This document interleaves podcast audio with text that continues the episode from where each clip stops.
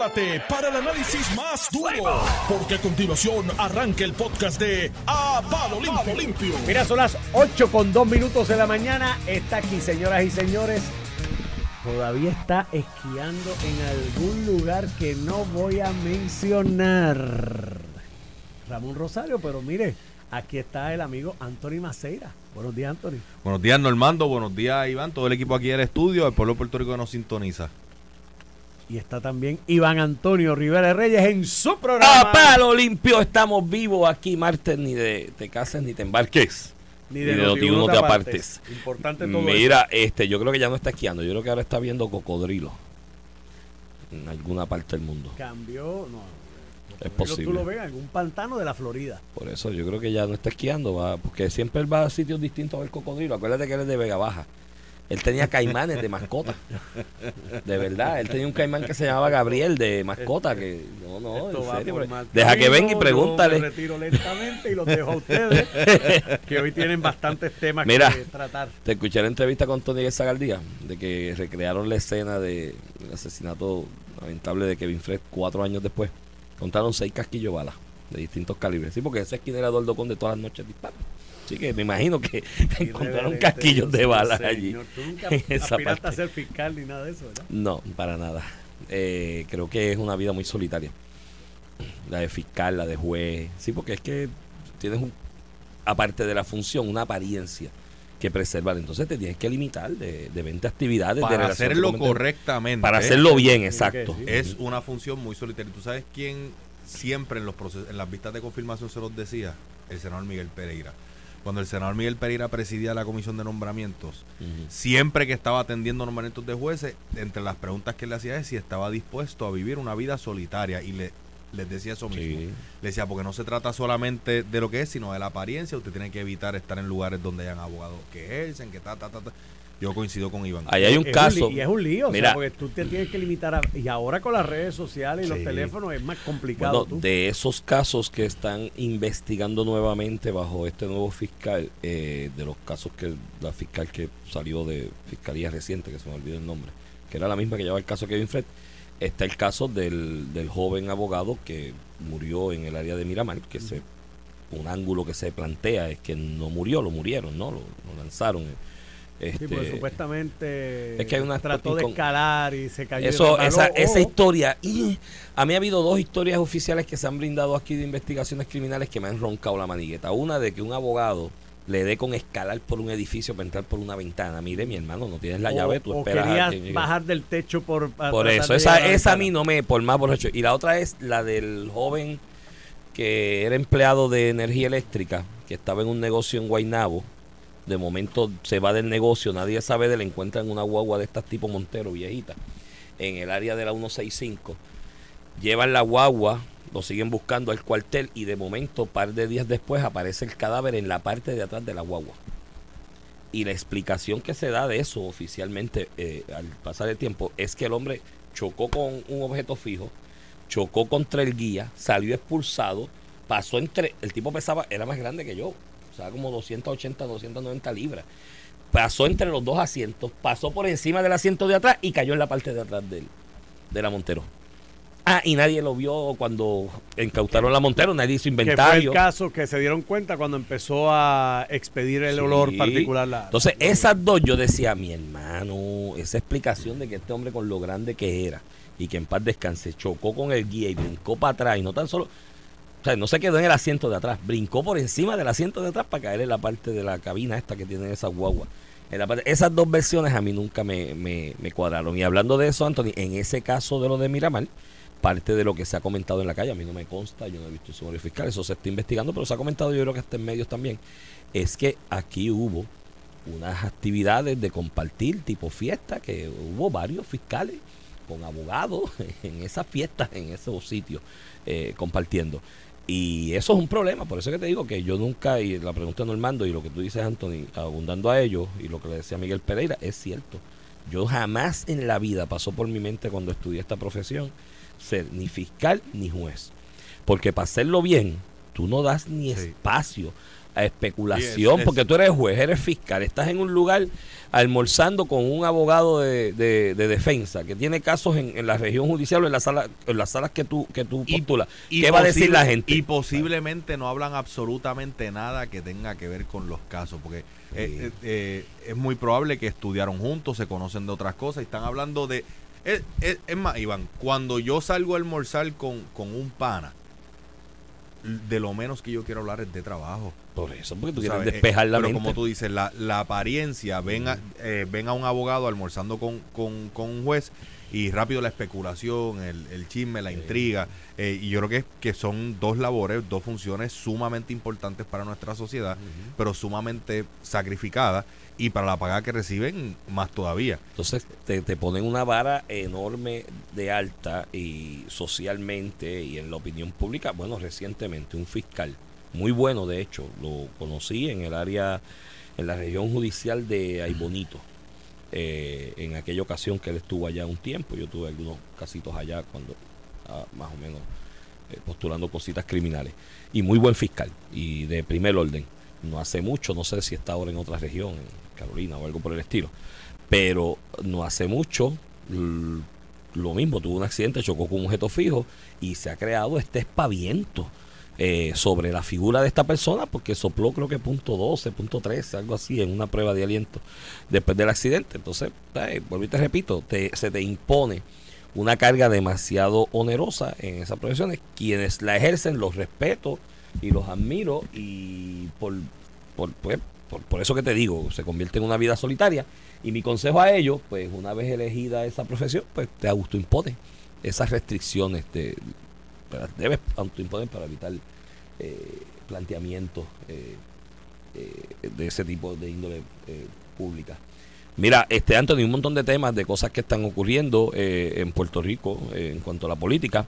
Ayer el, el Partido Popular Democrático, aunque no ha habido noticias como que oficiales y comunicaciones oficiales de la colectividad, falla en eso, en la colectividad del Partido Popular Democrático, porque si tú reúnes tu junta de gobierno para atender unas apelaciones respecto a unas eh, determinaciones de una comisión evaluadora de no darle paso a ciertas candidaturas, y en este caso me refiero a la de José Guillermo Rodríguez, creo que había otra de, eh, de otro, de un joven del área de Quebradilla, que aquel lo estaban descalificando porque le dijo a alguien de otro partido como que que lo apoyaba con un proyecto, una idea, algo así por el estilo.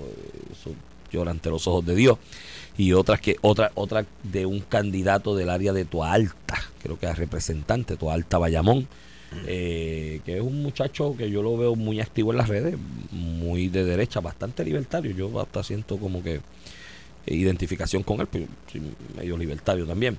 Eh, pues que después que radicó y estaba certificado, alguien presenta una querella porque dicen que hacía expresiones transfóbicas en sus redes sociales. Ojo con eso, yo no las he visto las expresiones, no, no sé cuáles son específicamente.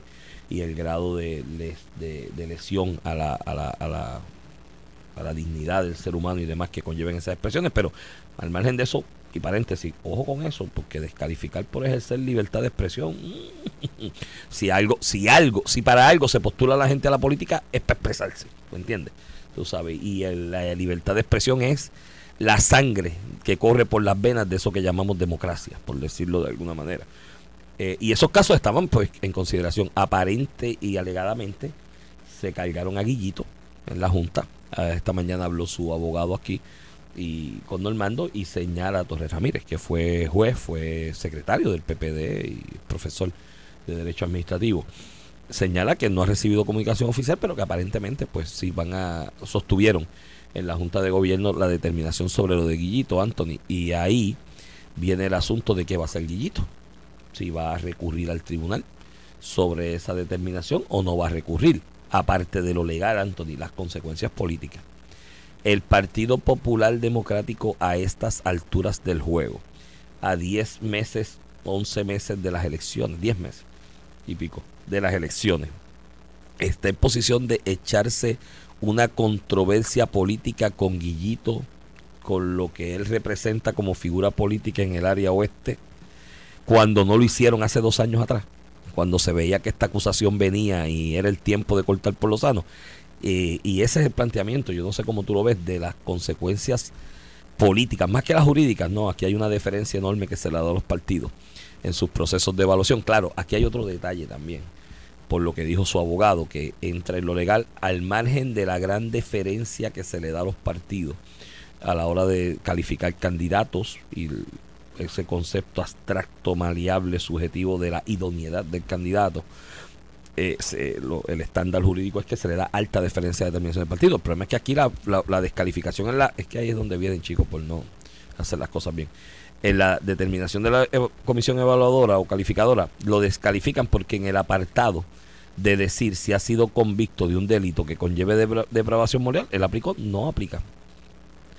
Porque él está acusado de una negligencia en el cumplimiento del deber. Ese delito conlleva depravación moral porque entonces él no contestó mal, no mintió. O sea, se le imputa mentir en, la, en el, formulario. Pero si la acusación es de negligencia en cumplimiento del deber, eso es depravación moral, porque creo que el, formulario, según dijo su abogado, yo en ese tiempo no lo veo, y creo que es el mismo y decía eso. Usted ha sido convicto de algún, acusado, acusado o convicto de algún delito que conlleve depravación moral. Y él puso no aplica. De hecho, se cuidó mal, porque todo el mundo sabe que está acusado. ¿Me entiendes? Eso, de hecho, huelga. Que te voy a descalificar porque mentiste, pues, si todo el mundo sabe que. Pero el planteamiento de su abogado es, que ese delito no, no, es de depravación moral, así que él no mintió. Entonces, si el fundamento es ese, ahí, indistintamente del criterio jurídico o de la doctrina de que se le da deferencia a los partidos en esas determinaciones, o alta deferencia, es que la determinación fue completamente errónea y arbitraria, porque lo estás imputando mentir en una solicitud que en verdad no mintió. Yo no sé cómo lo ves de los dos lados, del político y del, y del jurídico. Pues mira, del lado jurídico ese ese asunto de o ese estándar de depravación moral siempre representa un reto. Yo creo que hay cosas que pueden ser claramente de depravación moral y otras que estén más sujetos al, criterio eh, subjetivo de, de, cada individuo. Eh, típicamente estos formularios disponen depravación moral o malversación de fondos. Yo creo que eh, pues depravación moral, eh, la malversación de fondos, yo creo que ya de por sí conlleva una depravación moral y lo que se le acusa es negligencia en el cumplimiento del deber, pero respecto a una malversación de fondos, por lo que yo entiendo que sí pues, podría aplicar. El tecnicismo está en que está siendo acusado, no, ¿verdad? No, no es convicto. Sí, pero el formulario dice acusado. Ah, dice acusado. Sí, acusado o convicto. Eh, ahora, eh, en el tema político, yo coincido contigo en que el momento idóneo para que el partido le metiera mano era hace dos años atrás, que esperaron demasiado tarde, pero lo tienen que hacer como quiera. Eh, yo sé que Guillito pues representa un, tal vez una fuerza electoral en el oeste, pero a nivel isla, a nivel macro, lo que representa Guillito es el, el alcalde que se creía cacique, que podía hacer con los fondos públicos lo que le diera la gana, que está siendo acusado, que ya le encontraron causa para juicio, eh, causa para arresto, causa para juicio, que la evidencia pareciera ser contundente, que en el proceso judicial federal eh, contra ¿verdad? el lado privado que comete el fraude salieron también unas alegaciones que imputan directamente a, a Guillito. Y si el Partido Popular quiere, quiere poder ser una opción en, en las próximas elecciones, que yo creo que no hay manera que lo sean, pero por lo menos estar en la batalla y poder decir, yo combatí la corrupción dentro de mi propio partido, le tienen que meter mano. Ahora, políticamente el reto que tienen es la doble vara. Descalificamos a Guillito, pero no descalificamos al alcalde de Ponce, no descalificamos al alcalde de Arecibo. Eh, y ahí jurídicamente que te dicen no es que hay una diferencia porque uno le encontraron solamente causa para arresto y ya al otro le encontraron también causa para juicio. Eh, yo no estoy tan seguro que, el electorado allá afuera entienda esa diferencia, ¿verdad? Eh, y yo creo que, que, que los partidos tienen la obligación de filtrar sus candidatos. Eh, y yo entiendo que los debieron haber descalificado a todos, como hizo el PNP en el caso de Cataño, eh, que descalificaron al licenciado Gabriel Sicardó, a pesar de que el licenciado Sicardó nunca ha sido acusado de absolutamente nada, eh, pero usando el criterio de la, de la idoneidad, lo descalificaron en un principio cuando quería aspirar la primera vez y cuando intentó radicar en por segunda ocasión eh, recientemente. Mira, a mí me, aclara un, amigo que, conoce en detalle eh, el formulario. Me dice que el formulario dice arrestado, acusado o convicto. Así que desde el arresto eh, podría, podría aplicar ¿no? la, la pregunta o, eh, o se dirigiría la pregunta en, en ese formulario en cuanto a los, a, a los aspirantes. Yo estoy en récord, yo sé que mucha gente dice que, que es fácil, o me podrían tratar de imputar que, que, estoy hablando como el, el, el Monday Morning Quarterback, pero la realidad es que no. Yo estoy en récord aquí en Noti1 en este programa, estoy en récord en el periódico El Vocero en distintas columnas, que en los casos de Mayagüez, Ponce y Trujillo Alto, con aquel que se fue de apellido Cruz, que era alcalde, en los tres casos yo estoy en récord indicando que desde un avión se veía hace dos años atrás, aproximadamente dos años y un poquito más, casi desde un avión, prácticamente se veía que ahí venían acusaciones en algún momento. Y lo advertí en aquella ocasión y dije que era el momento de cortar por lo sano, porque eran tres municipalidades importantísimas para las aspiraciones futuras del Partido Popular Democrático, tanto de cara a estas elecciones como en el futuro. Eh, pero en especial en estas elecciones del 2024, más allá de si ganar la gobernación o no, que sí que tiene mucho peso y influencia. Siempre en las elecciones generales los candidatos a gobernador, dependiendo cómo va el resultado de lo, de lo, del conteo de votos la, noche del evento, eh, están siempre pendientes los candidatos de, a gobernador del PPD de qué está pasando en Humacao y en Mayagüez porque son dos municipalidades que le aportan muchos votos. Y como esté la cosa en esos dos municipios, ellos saben si tienen break de ganar las elecciones o no. Bueno, yo recuerdo la de Alejandro del 2012, que ya en el partido, en el cuarto piso, Héctor Luis, con la experiencia que tiene, que nunca ha fallado en esa, dijo, mire ya, o sea, se acabó la contadera, ganamos. Y eran las 12, eso fue creo que como a las 7 de la noche. Y a las 12 de la noche todavía estábamos esperando el, la, la, la, los números oficiales de la comisión, porque en Humacao y en Mayagüez, que creo que correctamente, gente del PNP de la Comisión Estatal de Elecciones aguantaron la transmisión de los resultados para que en otras municipalidades más cerradas no se le fueran los funcionarios. Porque de ordinario si pierde el candidato a gobernador, todo el mundo se para y se va, y eso ha pasado. Se una- para y se va. Acuérdate, acuérdate, cuéntamelo a mí del 96, aquella de Héctor Luis, que a las cinco y media dijo perdí. Y después estábamos, dábamos pena por esos campos. Yo estaba en Comerío, el área de la montaña, colaborando electoralmente. O sea, dábamos pena por esas montañas de Puerto Rico cuadrando hasta, pues los funcionarios se iban y después ni los que se quedaban sabían cuadrarlas, ni los que se habían ido las habían cuadrado. El asunto es que en aquella elección de Alejandro García Padilla, muy correctamente, en el PNP como estrategia, aguantaron la transmisión de resultados en Mayagüez y Humacao, porque cuando los transmitieran ya era evidente que ganaba Alejandro y tenía ese, ese efecto. Y eran las 12 de la noche y tuvo allí que creo que Irving Facio salir a la tarima que había frente al partido, explicarle a la gente, mira, ganamos, estamos esperando que transmitan los votos de Mayagüez y Humacao, que nos los tienen aguantados, pero tranquilo todo el mundo. Así de importantes son esos, esos, esos municipios. En este caso, Mayagüez Ponce no es poca cosa también por la cantidad de electores que tiene. Y mi posición en aquel momento, Anthony, fue: mire, mi hermano, aquí vienen acusaciones. Esto es demasiado patente y evidente que vienen conforme a lo que ha salido públicamente. El partido tenía toda la prerrogativa de nombrar un oficial examinador que hiciera una investigación, entrevistar a testigos, que hablaran re- al respecto y recopilara la información. Y hacerle una recomendación al presidente de la Junta de Gobierno de destituir del partido a esos alcaldes.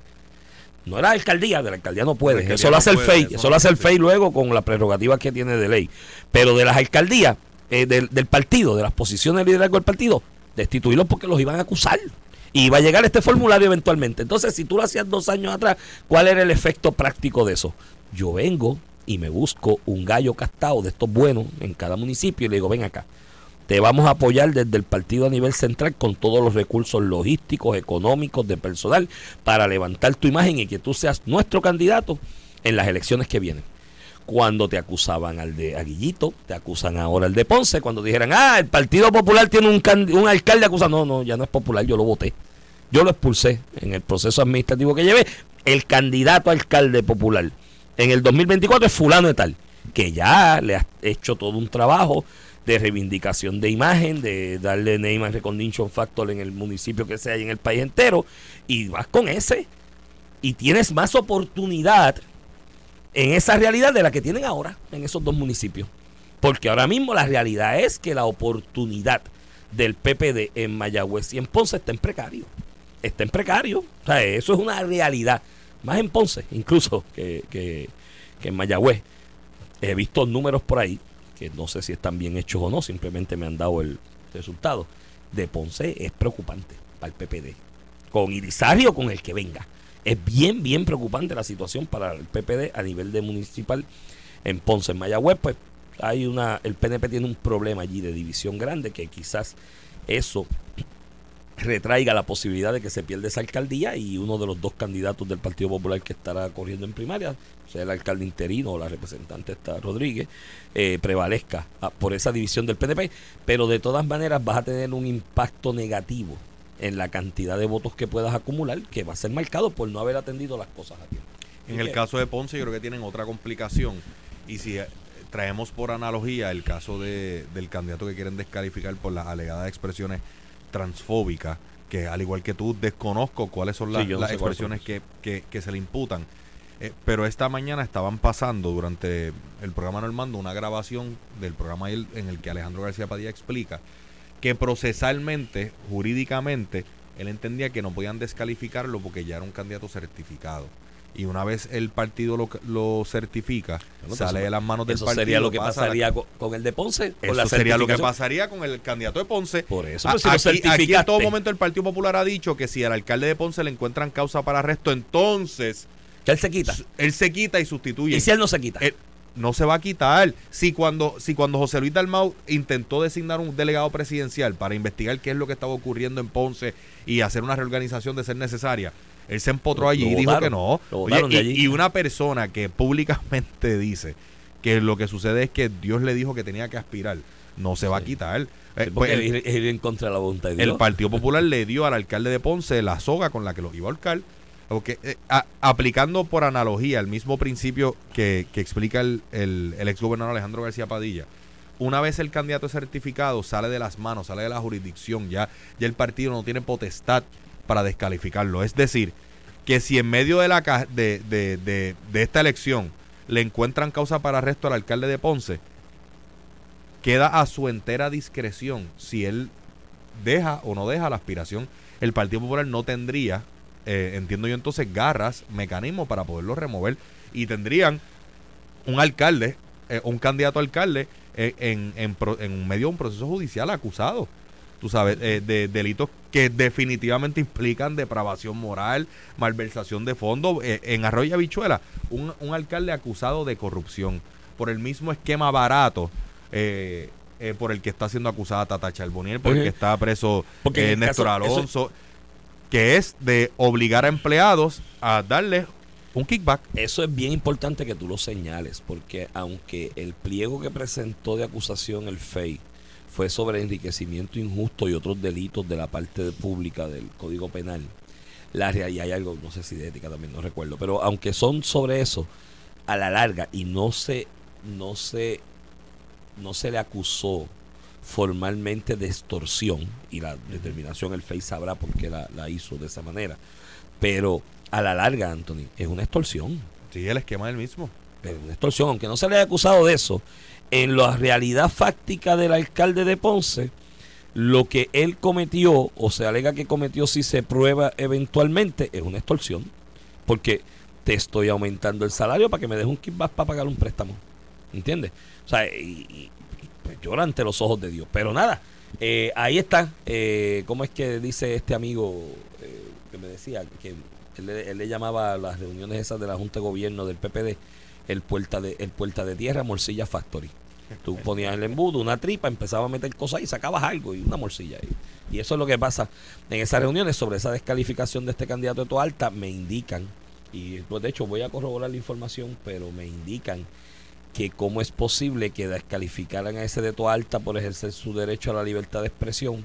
Que desca- y vuelvo y te repito, no he visto las expresiones. O sea, hay que ver, pues si son unas expresiones muy lacerantes a la dignidad del ser humano, pues cuidado pero por, por derecho a la libertad de expresión, que allá en Quebradilla lo mismo, que descalificaron uno porque y que pretendía retar al alcalde porque había dicho que apoyaba a alguien de otro partido en un proyecto de día o Que no era ni el que estilo. apoyaba la candidatura del otro. Era un otro- proyecto en eh, que especial, aprobaba una una, idea, propuesta una ambiental Exacto. del candidato. y que de lo están descalificando por eso cuando en Aguas Buenas y esto me lo apuntaron hace un par de días unos amigos estoy por corroborarlo de hecho con un familiar de la misma persona, que está califica un candidato que medio Partido Popular en Aguas Buenas está diciendo cómo lo va a certificar como candidato, porque esta persona se, lo han cogido con pillos de agua, ha tenido acusaciones, ha tenido este otro tipo de problemas legales y, que le debe a Sato Raimundo y todo el mundo y ha tenido problemas de, cumplimiento de, un montón de- obligaciones que ha asumido y que como es posible que lo certifiquen, que hasta un tío de él,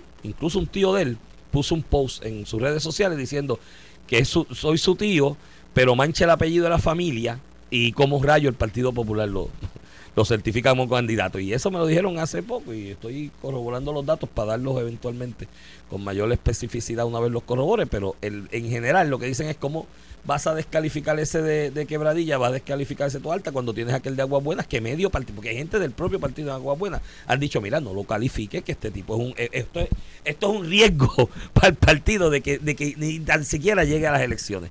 Y esa, eh, pues, esas son las incongruencias y las inconsistencias en las que se ha metido el Partido Popular Democrático, que cada día más sigue lacerando su imagen, hasta Anaudi, eh, eh, Anthony. El Partido Popular era el partido de la gente decente, que estaba en contra de la corrupción y los corruptos eran los PNP. De Rosselló para acá, del noventa y pico, todo el mundo decía, los, los corruptos son los PNP. Partido Eso, Popular eso decían los populares. no, no, esa era, si no, no, no, esa era la marca del PPD del 99, 2000 hasta los 2013, era que los corruptos eran los PNP. Llegó a Naudi y eso cambió. O sea, ya no después de decir corruptos los PNP, pues pero ven acá. Y el burro habla de oreja. Pero entonces, después de Anaudi, en vez de reivindicar esa imagen, que el PNP, en el caso de Cataño, por ejemplo, en calificación de candidato, dijo: No, no, yo no doy espacio ni imagen a esto. Ricardo Rosselló en su momento con Estoronilo de Guaynabo, dijo: No, tiene que renunciar. O sea, y se puso los pantalones largos. El PNP ha ido en una dirección, el Partido Popular está en, con paños tibios. Entonces, esa marca de que el Partido Popular es el de la gente decente y los PNP son los corruptos, ya no pueden, ya no pueden reivindicarla porque la, la quemaron. Y con estos casos más. aún. Mira, cuando vengamos a la pausa, vamos a hablar de la visita de Ricardo Rosselló a Fortaleza, el regreso de Ricardo Rosselló a Fortaleza. Además, vamos a hablar de el incentivo contributivo. Porque como Reembolsable. el reembolso contributivo, que como somos colonia no podemos dar alivio contributivo, un reembolso. Vamos a la pausa y regresamos en breve. Estás escuchando el podcast de A Palo Limpio de Noti1630. Regresa aquí a Palo Limpio por Noti 1630, edición de hoy, martes 8, ¿verdad? No, no, 9. Dios mío, el tiempo vuela cuando se llevan nueve días del año nuevo. Este Iván Rivera, quien te habla, tengo el privilegio de acompañar al licenciado Anthony Maceira, que está en Gabana hoy. ¿Vas para el banco? ¿Por un préstamo?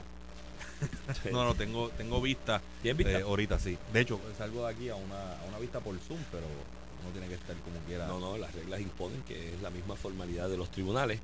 Este, pero va, va, pues, para los que no lo, no lo están viendo por el Facebook Live, traje de los buenos Traje, traje de, Traje bueno. traje Y de, de cara. coger préstamo.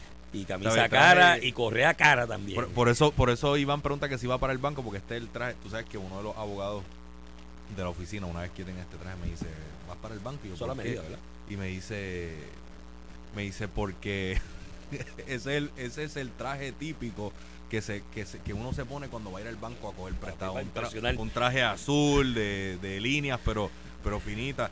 Mira, tú sabes que, un paréntesis, una nota al margen, cuando comenzó el COVID, que comenzó todo esto de las vistas eh, virtuales, eh, yo estaba viendo, estaba participando en un proceso con, con un colega que estaba, él estaba bien vestido de la cintura hacia arriba, pero tenía traje de baño y chancleta.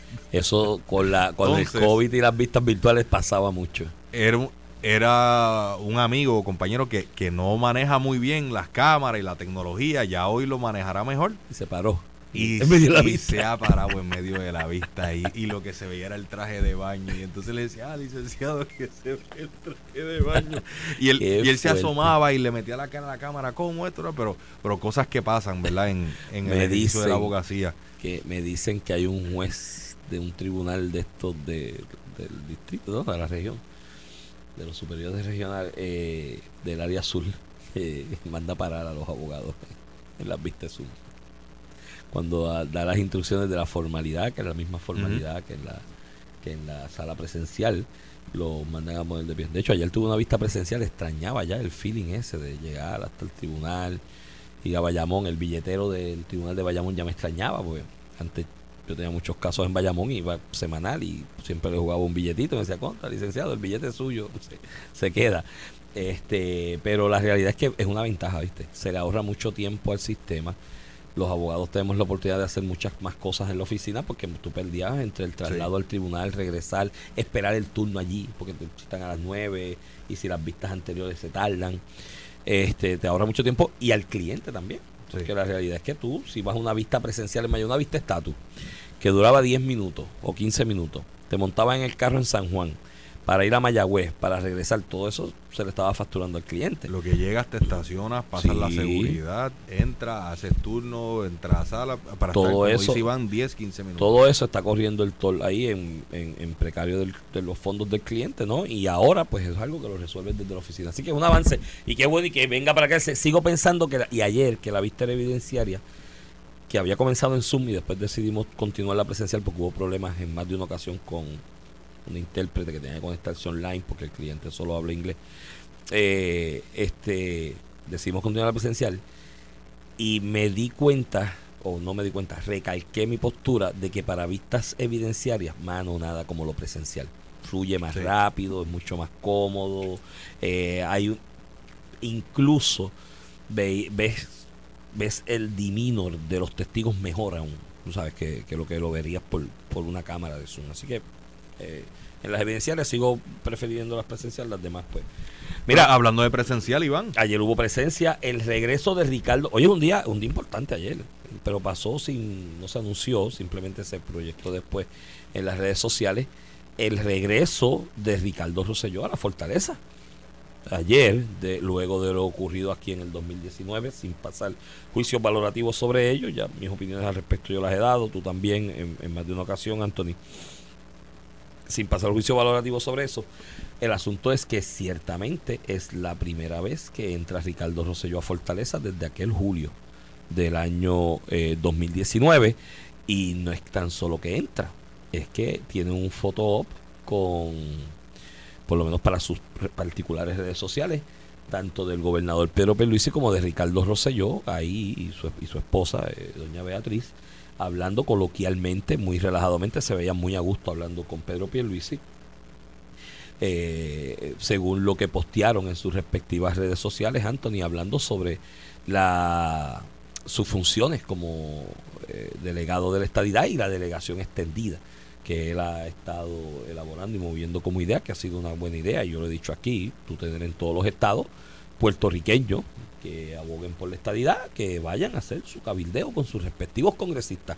¿Qué más importante para un congresista que uno de sus constituyentes, no de los que electores le diga, mira, tengo esta situación con Puerto Rico y yo voto aquí? Y somos tantos los puertorriqueños que votamos aquí. Eh, así que se proyectó eso. Ciertamente, este Anthony, luego del endoso de Ricardo Rosselló a William Villafañe de manera explícita, expresa en aquella actividad de Dorado el domingo, que también mencionó el apoyo a, Pedro Pierluisi, pero se veía como solapado de alguna manera el apoyo a Pedro Pierluisi porque lo que captó la atención fue, el endoso a William Villafañe. Ciertamente esta foto ayer y la publicación de la misma, esa, comparecencia y la publicación en fotos de esa comparecencia ya marca un endoso muy directo ¿no? y, y- y muy categórico a Pedro Pierluisi que vuelvo y te repito, a mucha gente no le gusta porque Ricardo Rosselló es innombrable para mucha gente, pero es un endoso de peso, teniendo en cuenta la cantidad de gente dentro del PNP que continúa apoyándole y respaldándole, incluso demostrado eh, fácticamente en una elección especial, que si no es porque Ricardo Rosselló participa, no llega a 30 mil votos. La elección especial y Ricardo Rosselló con su incursión a última hora, dos o tres días antes, donde dice, aquí mismo en este programa, en Apalo Limpio, dice que estaría dispuesto a aceptar eh, esa nominación directa si la gente votaba por él, pues la gente salió a votar por él. Ayer vi un periodista que escribió en Twitter, ¿qué fue lo que escribió? Que el endoso de Ricardo Rosselló a Pedro Pierluisi, a William Villafañe, mejor dicho, no era un endoso para los miles que marcharon en contra de él, sino que era un endoso para efectos de los miles en el PNP que aún siguen eh, apoyando su figura. Yo dije, descubrí el agua tibia este, ¿sabes? Después de eso le dijeron, descubriste América Gallo, porque obviamente ese es el objetivo de ese endoso para el efecto primarista, en esencia. No sé cómo tú lo ves y que, cómo catalogas el, el suceso. No, pues eh, definitivamente eh, a mí me parece un suceso súper importante.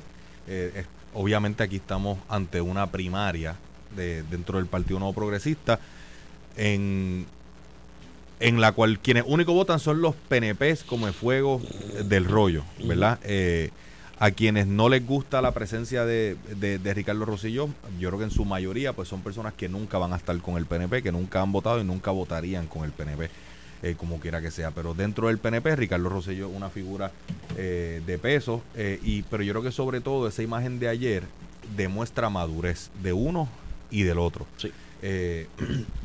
Madurez, eh, porque típicamente hay ciertos recelos siempre entre gobernadores, ¿verdad? En- entre el que sustituyó y el, susti- y el sustituido.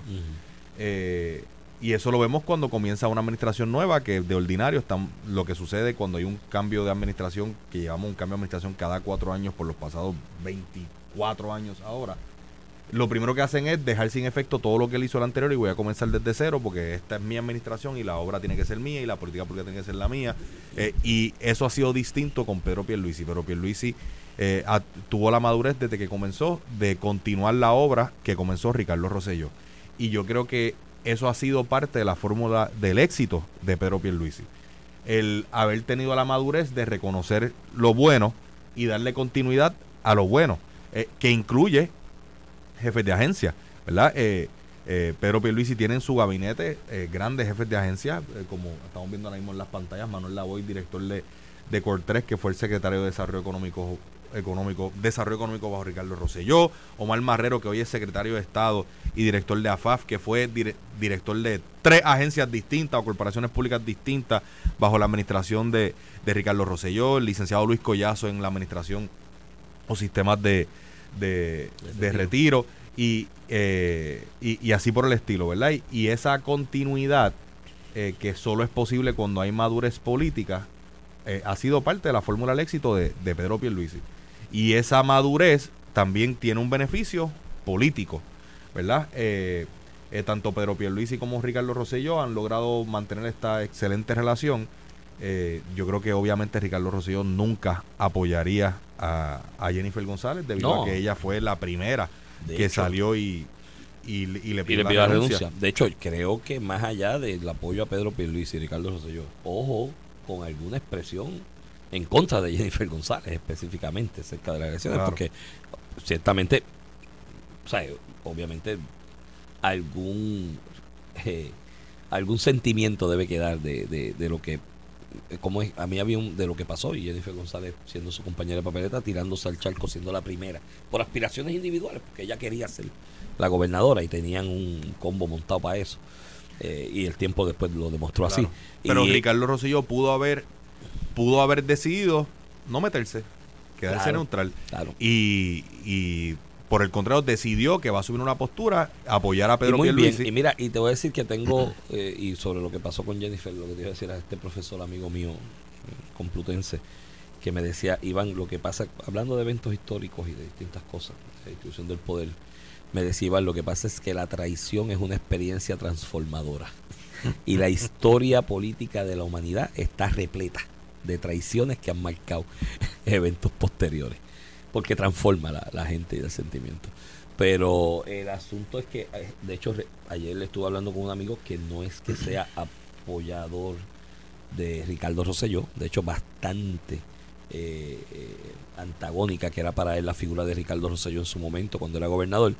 Y me estaba comentando él ayer que de estas comparecencias públicas de Ricardo Rosselló eh, tanto la- el endoso a William Villafaña en aquella actividad y cómo se expresó más el asunto de la comparecencia a Fortaleza, como muy bien tú Ujú. lo señalas, distintamente de que en algún momento pues este es el sucesor de él y demás, sumado al asunto de los delegados presidenciales, demuestran una madurez en Ricardo Rosselló, que él, vuelvo y te repito, Ricardo Rosselló era una figura antagónica para esta persona.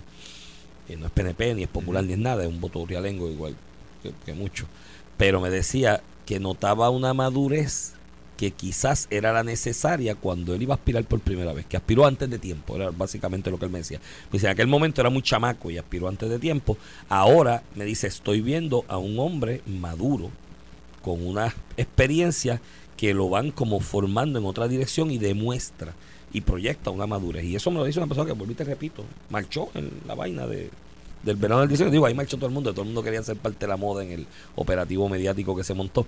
Pero, pero me dice así, me Mediático, dice, artístico y, y, eh, en un, un instrumento para algunos tratar de lucrarse económicamente como salió. Que to- yo creo que eh, con el pasar de los años también, eh, o con el pasar del tiempo, la figura de, de Ricardo Rosselló se ha ido, eh, vamos a decirle, re- reivindicando, ¿verdad? Ha ido quedando demostrado. El, el- el propio FEI concluyó que el chat fue alterado. Eh, de hecho, que fue un análisis que hizo el Instituto de Ciencias Forenses. Eh, el proceso judicial contra el productor Sixto George demostró que lo que había detrás de muchas de estas figuras pidiendo la, la renuncia de Ricardo Rosselló porque alegadamente estaba indignado era se trataba de un intento de extorsión. Se trataba de gente que querían sacarle dinero a, a Ricardo Rosselló en la administración. sobre eso, Eh, y, y, y, y Ricardo Rosselló y nosotros, el equipo, precisamente por no acceder, se enfrentó todo eso. Y aunque se tardó varios años, pero años después salió a la luz pública eh, la verdad de, de lo que Esa había parte. aquí detrás. Y hoy Esa parte el exproductor le está sirviendo en, en el Tribunal Federal, mientras Ricardo Rosselló es delegado eh, eh, delegado de la estadidad y con apoyo electoral. con apoyo electoral Writing. Que es el primer candidato writing que gana aquí para todos los efectos prácticos, porque ha habido el santo fue independiente, no fue writing, aparecía en la papeleta. Y eso son realidades, aparte de, digo, y ese operativo me, me escribe un amigo, saludo a él. Eh, me dice, yo no marché, fue cuando yo dije medio mundo marché, yo no marché, es verdad, no marchó. Yo tampoco. De hecho, te comentaba el otro día fuera del aire que mi hijo menor en ese día estaba en casa y de momento nosotros le preguntamos, ven acá, porque él, él como que quería ir, Y yo, pero ven acá, ¿para qué tú vas para allá? El día que él que iba a Bunny y Ricky. Martin. Yo, ¿para qué tú vas para allá? ¿Qué te motivaría a ir para allá? Y me dice, "Vaya, van a estar mis panas, cervezas baratas, las nenas. ¿sabes? Ese día comentaba con una persona que yo no conozco que, que años después me admite, mira, yo yo fui no porque yo supiera lo que estaba pasando, yo estaba estudiando en la UPI, mi, el, el grupo de panas iban todos para allá y yo fui porque lo veía como un jangueo. Sí, sí. No, y hubo un operativo que se movió mediáticamente a través de redes, con medio de uso del título. Oye, financiamiento. Financiamiento El, el residente. Calle 13 lo dijo en una entrevista, no recuerdo con qué todos los recursos Telemundo, que él de. Todos los recursos económicos que él puso, como Digo, él voló Pues mira, personal suyo de relaciones digo- públicas para asegurar que los eventos tuviesen cobertura y mediática. te digo algo, eh, no es que fueron recursos de su bolsillo, ¿sabes? Ese gallo camina con los codos. Él usó sus figuras y sus equipos, pero los billetes se de otro lado. Yo estoy, de hecho, en algún momento publicaré al respecto, estoy investigando eso, pero te puedo adelantar que yo comparo mucho lo que pasó aquí en el verano del 19 con aquello que llamaron la primavera árabe, que el primer evento fue en Egipto para pedir la salida de un gobierno. Eh, hay muchos elementos comunes y mucha, muchos paralelismos. Eh, en síntesis, no fue una cosa orgánica, ¿viste? Como quieren presentar que ay, el pueblo se levantó y no, no, no fue orgánico, hubo un plan diseñado y hubo gente que metió el billete y la organización, pero eventualmente publicaré sobre eso y hablaremos sobre eso en el futuro. En esto de hablando de las candidaturas independientes, Anthony, el récord, cuarenta y pico de candidaturas independientes, me llama la atención sobremanera, eh, Anthony, en la papeleta legislativa, que hay siete en el Senado. En el Senado hay siete Sí. para, para independientes. En la Cámara 3 son 10. ¿Tú te imaginas que la mitad de esos Recojan los candidatos endosos. recojan los endosos? Tiene 5. sea, Esa papeleta va a ser una sábana porque esos independientes no corren bajo la columna. Tienes ahora mismo Proyecto Dignidad, Victoria Ciudadana, PIB, PPD, cinco partidos hacia el lado. Esos no corren debajo de esas columnas, corren hacia el lado de manera horizontal, en el orden que caigan, no sé cómo lance sorteo, o como por el primero que recoja los endosos, lo que sea. Tíralos para el lado, pues esa papeleta. Entonces, con el, con, con el, con el planteamiento de que la papeleta tiene que llevar un tamaño, porque la máquina recoge las papeletas de un tamaño. Entonces, ¿cuál es la alternativa? Reducir el tamaño de la foto, del nombre, va a llegar el momento que te da una lupa para votar, porque si la mitad de esa gente, yo creo que no los van a recoger. Yo creo que de Yo esos que la mayoría 43, no si van a 5 o recoger. 6 los recogen, es mucho. Eh, de hecho, hay unos ahí, tres para gobernador independiente, que esos son 8 mil endosos. Hay una para comisionado residente Pero fíjate, a mí, independiente. a que mí me llama la 8,000. atención el porque hay muchos más para el Senado que, que para la Cámara, a pesar de que si, si hicieran un análisis electoral, uno pensaría que, hay más break en la hay Cámara. más break en la Cámara. La papeleta por acumulación del, del PNP y del PPD en la Cámara, yo entiendo que es menos sólida. De hecho, eh, inclusive la, la de proyecto, la de todos los partidos, eh, las figuras con mayor reconocimiento público, eh, en realidad son los candidatos por acumulación en el Senado. No obstante, el Senado tiene el doble y una ñapa de candidaturas independientes eh, por acumulación. Ahí resalta obviamente Vargas Vidot, que ah, fue la primera persona o el primer electo de manera independiente que, que revalidó. Elizabeth Torres. Que va a recoger los endosos. Yo creo que Elizabeth Torres tiene posibilidad de recoger los endosos y... Y Eliezer eh, Molina también. ¿Tú crees que Eliezer Molina recoge los endosos? Sí, porque en el Senado creo que son dos mil y pico, mil, no, me- no Mil son creo que 1600. 1600. Yo creo que tanto Eliezer Molina como Elizabeth Torres, en su manejo de la cuestión de redes de ellos y mediática, que esencialmente es por redes, tienen la capacidad de mover la gente para recoger 1600, ¿sabes? Tú búscate los followers que tienen. Digo, no todo follower apoya a la persona. Yo sigo a Elizabeth Torres, sigo a Eliezer Molina, y no es que apoye sus posturas necesariamente, es que me entretiene. Pero pero hay gente que sí los apoya. y que, que busquen 1600 no creo que sea complicado. Ahora, hay al que buscar momento de- 800 Al momento de la elección general, eh, y yo le he dicho antes, yo creo que la, donde la alianza va a tener problemas electorales entre ellos va a ser en la elección general por los Sí, candidatos por acumulación. es así. En la primaria, eh, por ejemplo, en el PNP Popular, usted puede votar en el caso del PNP por hasta 6, en el Partido Popular creo que por hasta 4, porque el partido decidió escoger Fue 4. una buena decisión. Pero el día de la elección PNP general- El PNP debió haberlo, haberlo bajado a 5. Para asegurarlo, pero bueno. Disculpa que te interrumpa. No, no, El- no te preocupes. Eh, pero el día de la elección general se vota por uno. Claro. Y, y ahí, ahí es que ocurre, el, en el caso de los partidos, eh, pues el PNP y Popular, la manera que, que funciona es que lo- la totalidad de los distritos se dividen entre la cantidad de candidatos. Pues los 108 precintos se dividen entre, entre 6 o entre 4. En el caso del PIB, de Proyecto INEA, estos partidos que típicamente postulan uno, tú acumulabas en toda la isla. Ahora tú vas a tener a Victoria Ciudadana y al PIB acumulando en toda la isla. Pero si es- usted votó por el PIB, eh, usted solo puede votar por uno, ¿verdad? No, eh, no puede votar por los dos candidatos de la, de alianza. y a eso ahí van a súmale- tener Y a problemas. eso súmale que de esos independientes es probable que tengas a más de uno que absorbe ese voto, que de ordinario iba al del PIB y o incluso al del propio de Victoria Ciudadana. Así que, que en el Senado y la Cámara por acumulación, yo sé que están apostando muchos en Victoria Ciudadana del PIB a que van a repetir esos escaños. Ojo, que pinta.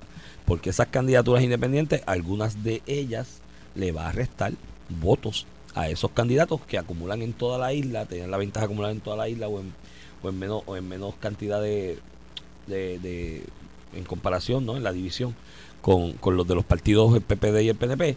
Y esa era la ventaja porque salían prácticamente automáticos. Pero ahora estas independientes nuevos te pueden diluir ese voto hasta el punto que le afecte esos escaños. Pero eso es especulativo, está por verse, hay que ver cómo madura, cómo educan al respecto cada cual, ¿no? Porque hay que hacer campaña, tampoco es Sí.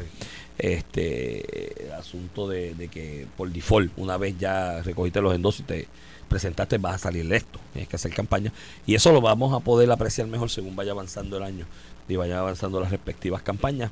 Amén de los revoluces que van a tener. Yo creo que, y me sostengo en mi especulación, el gran perdedor de esto va a ser Victoria Ciudadana en comparación con el pique en esa idea de la alianza o lo que ellos quieran mencionar. Mira, con eso nos tenemos que despedir, Anthony. Se nos acabó el tiempo. El tiempo vuela cuando uno se divierte. Nos escuchamos mañana. Nos vemos mañana aquí mismo.